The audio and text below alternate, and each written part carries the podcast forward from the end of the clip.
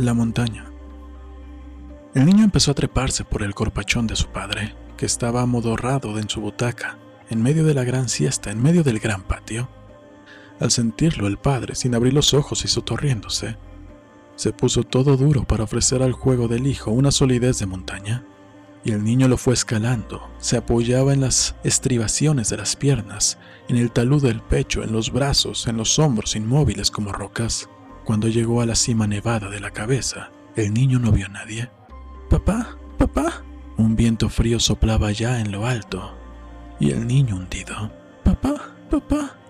El niño se echó a llorar, solo, sobre el desolado pico de la montaña. Enrique Anderson Invert, el gato de Chisire.